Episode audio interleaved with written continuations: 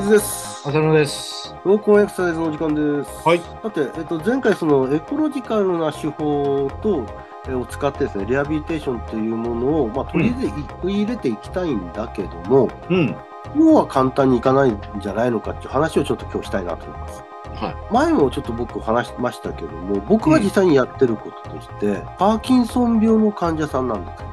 ええ。えっと普通にこう杖なり歩行器内で歩く練習をしたりするともうすくみ足が出ちゃったり、あるいは、はその小刻み歩行が出ちゃったりする人たちがい、まあ、するんですよね。うんまあ、それはパーキンソン病では非常にポピュラーな状況ですけうん。ど。でこの人たちにあの、まあ、本人の可能な範囲のあのレベルですけどもあのメトロノームでずっとテンポを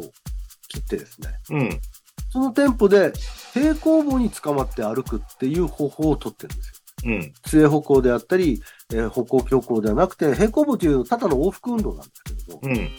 ただその非常に安定した姿勢保持ができれるっていうのがあるんで、うん。運動のその制御はしやすいのかなと思って、まあ一応平行棒という環境を設定して、メトロノームっていう変数を加えて、うん。まあやらせたんですよ。うん。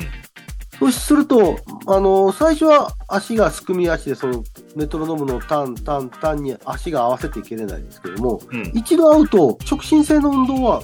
すぐテンポが合うんですよ。うん。組み足だとか小刻みは現れないんです。うん。あのずっとテンポで合わせてられる。ただ、やっぱりその向き、平行棒なんで向き変えなきゃいけないんで、うん端まで行ったら。うん。その端まで行って向き変えた時にまたテンポがあのいあの合わせられなくなって、またテンポの合わせるのに少し時短だ踏む場面が出てくるんですよね。うん。ただ、それも何回かやってるうちに、端まで行って向きを変えるのもテンポが合わせられるようになってくる。うん。それはつまりその普通の状況下では、すくみ足、小刻みが現れちゃうものが、テンポという変数を加えることで、本人のそのすくみ足状態だとかは変化できたんだなと。つまり、それをこうある程度抑えることができたなっていう意味では、動きを変えることができたというふうに感じてはいるんですよね。うん。で僕が提示したのは、平行棒という環境とメトロノームのピッチっていう変数だけなんですよ。あとはうん本人に歩きやすいように歩いてもらう。ただし、条件が、おあの、音に合わせてねっていうだけだった。まあ、その変数というか、そのピッチを制約したわけですよね。そうです。うんもうそのピッチ以外では歩かないっていうことにして。だから、提示したのはその2つだけなんだけど、本人の中でそれがすくみ足をあの勝手に解除することになってるし、まあ、あの小刻みにもなっていないっていうことなんですよね。うん。あじゃあ何かこう効果あるなっていう印象も受けるんですが、一方でじゃあその状況を、はい終了ですって言って戻すと、またやっぱりそれは小刻みの部分は現れるんですけどね。うん。作りましょうだから、その練習、その訓練が、え、何なのどういう意味なのって言われると、ううんん。答えづらいところもあるけど、でも、変化が起きてることもまた事実なんですよね。うん。僕がやったアプローチとしては、患者の個人がそのリハビリの時間帯に、その環境でプログラムをして、歩く運動を自己創発したのかなっていうふうにちょっと思っているところなんですけども、ダイナミカルシステムズアプローチの一つの枠組みと言ってもいいのかなって思うんですけど、どうでしょうかね。創発とか自己組織化までには至ってないような気はするんだけど、うん。そのポテンシャルは示したっていう感じでじゃないですかね。そうですよね。うん、だから本当はそれが内発的なクロックで自分で制御できるようになってっうん。ていうとこまで行くと再獲得みたいなところになるのかもしれないんですけど、そうですね、その環境、その条件じゃないと、その運動が出てこない、他の条件にすると、その運動はまた引っ込んじゃうんだとすると、運動学習にはつながっていないっていうふうにはなっちゃうし、行為、そう行動の変化とまだはいかないなっていう感じがするんですよね。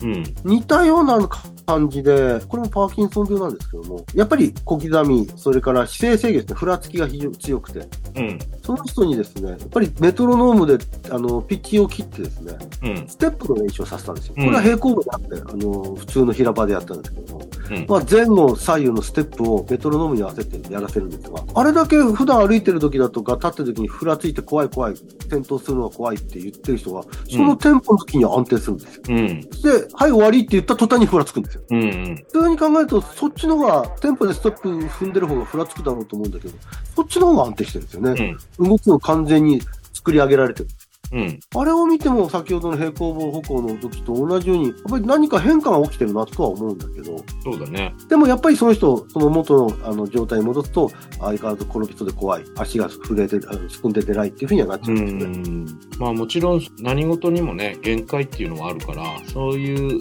ところまでが限界だと判断するのか、まあでも一方でそういうポテンシャルがあるっていうことを観察できたっていうことでもあるし、まあ、そそれで、まあ、じゃあ良かったか良くなかったかとかっていう判定を別に下す必要はないわけで、うん。うん。うんまあ、そのトライアルとしてはすごく興味深いなと思うし、でもこの変化があったっていうこと自体はですね、あの非常にこう伝統的というか、まあ、古い古くからの研究でもやっぱりあるんですよね。同じようにメトロノーム使ってうんやる研究で、メトロノームの音と運動とのそのカップリングについていろいろと調べてるのがあるんで、うんそのこと自体は、まあ、バースタインが言うところのシナジェティクスと、うんシナジーによって、まあ、あの作られてる枠組みっていうふうに捉えられてることがあるんですけどもこれをもう一つですねじゃあその音の感覚の何を知覚して運動を変えてってるのかうんそこはまだ分かってないんですよ。うん音は、まあ、音ってその波形空気中を伝わる波形があると思うんですけど、うんその音の何をち実際知覚してるのかうんそこまではまだ分かってないし、ダイナミカルシステムズアプローチをリハビリにあの使っていくその研究でもですね、こうやったらこうなりましたっていうことはあるんだけど、うんそれが何を知覚してそうなったのかの証明まで至ってないっていうのがどうも多いみたいな。だうんから結局その知覚してるものをあの把握すれば、他の場面でもそれは応用できるんじゃないのかっていう話につながるんだけど、うんなかなか、これをやってみたらこういう結果になりましたで、とどまっちゃってるところがあるんで、なかなかその、前回オタクが7割も失敗してた日常生活破綻しちゃうっていうようなことを言ってましたけども、なかなかこうやったらこうなりましたぐらいのことじゃ、日常生活への行動の変化っていうものに結びついていけれないのかなっていう印象があるんですようね。んまあもちろんちょっと極端に言ってね7割うまくいかないからじゃあ全部失敗かっていうとまあ細かく言えばそうとも言えないのかもしれないけれども、まあ、どこまでを許すかっていうところも決めていくともうちょっとこまめになるのかもしれないし、まあ、うんそういうこと自体が我々あんまりそういう発想で仕事をしてこなかったところもあるのかなっていう気がしていて、うんまあ、まあうまくいかないけど店頭まではいかなかったっていうものをもうどういうふうに評価するかっていうところも意外と重要なのかもしれないですよね。そうですね。うんで、転倒なんちゅうのをそのエコロジカルな言葉で多分説明しようとすると、うんまあ、環境と自己の関係を正しく知覚できない。うんそういったことが転倒という現象に現れてるんじゃないかと。うんまあ、自分持ってるその運動機能も含めてですけど、それとその自分が今いる環境とのその関係性がですね、うんあのうまく整理されていない状態なんじゃないか。うん前ちょっとあのお宅の方から聞いたことがあるのは、えらい遠いところから手を伸ばして、うん着座しようと座ろうとするんだけど、誰が見てもそこから手伸ばしてたら危ないよっていう。そうそうそうこれなんか結構みんな経験してると思うんですけどねうん。もうちょっと近づいてっていうふうに言うんだけどそれは何回もそれを同じことを言わなきゃならないだつまり学習はしてないわけで少なくとも言語によるアドバイスでは学習はできないということだし、うん。まあ、どうしてかっていうものも興味深いんですけどもうん。それをじゃあ改善できるのかってなるとなおさらちょっと考えてしまうところはあって、まあ、非常に単純で必ずしもそれで転倒するわけではないしうん。極端な例言うと転倒しても怪我しなきゃいいっていうところもあるから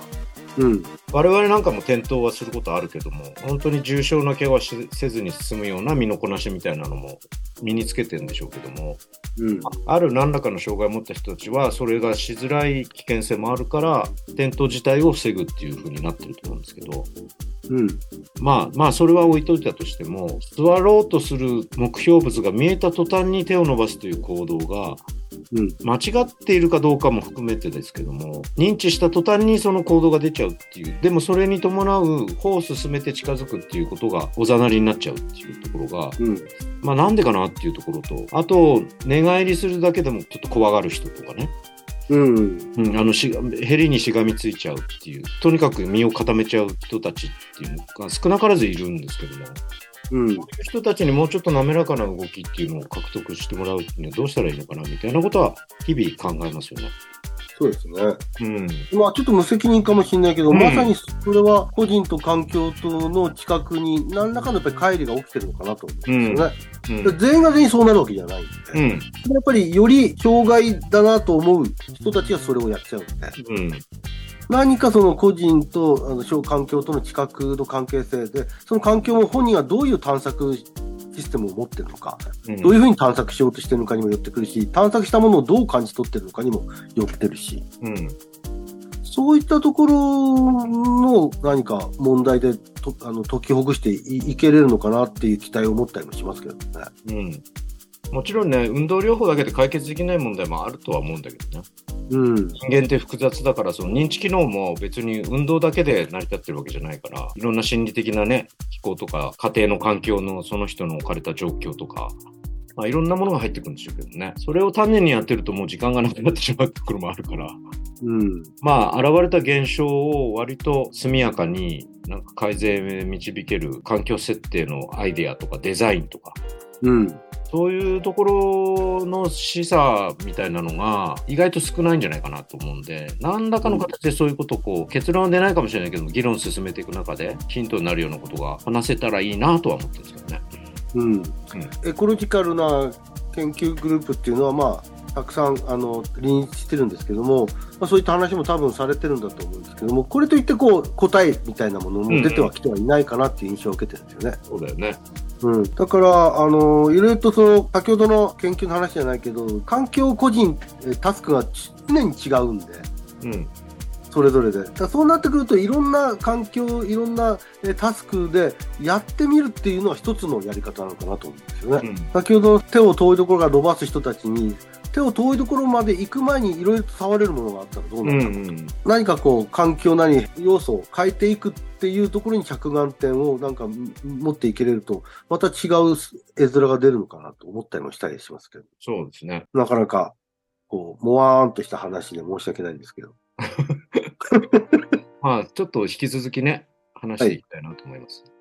わかりましたはい。じゃあちょっと歯切れ悪いですけどこれで終わりましょうはい。どうもです。どうもです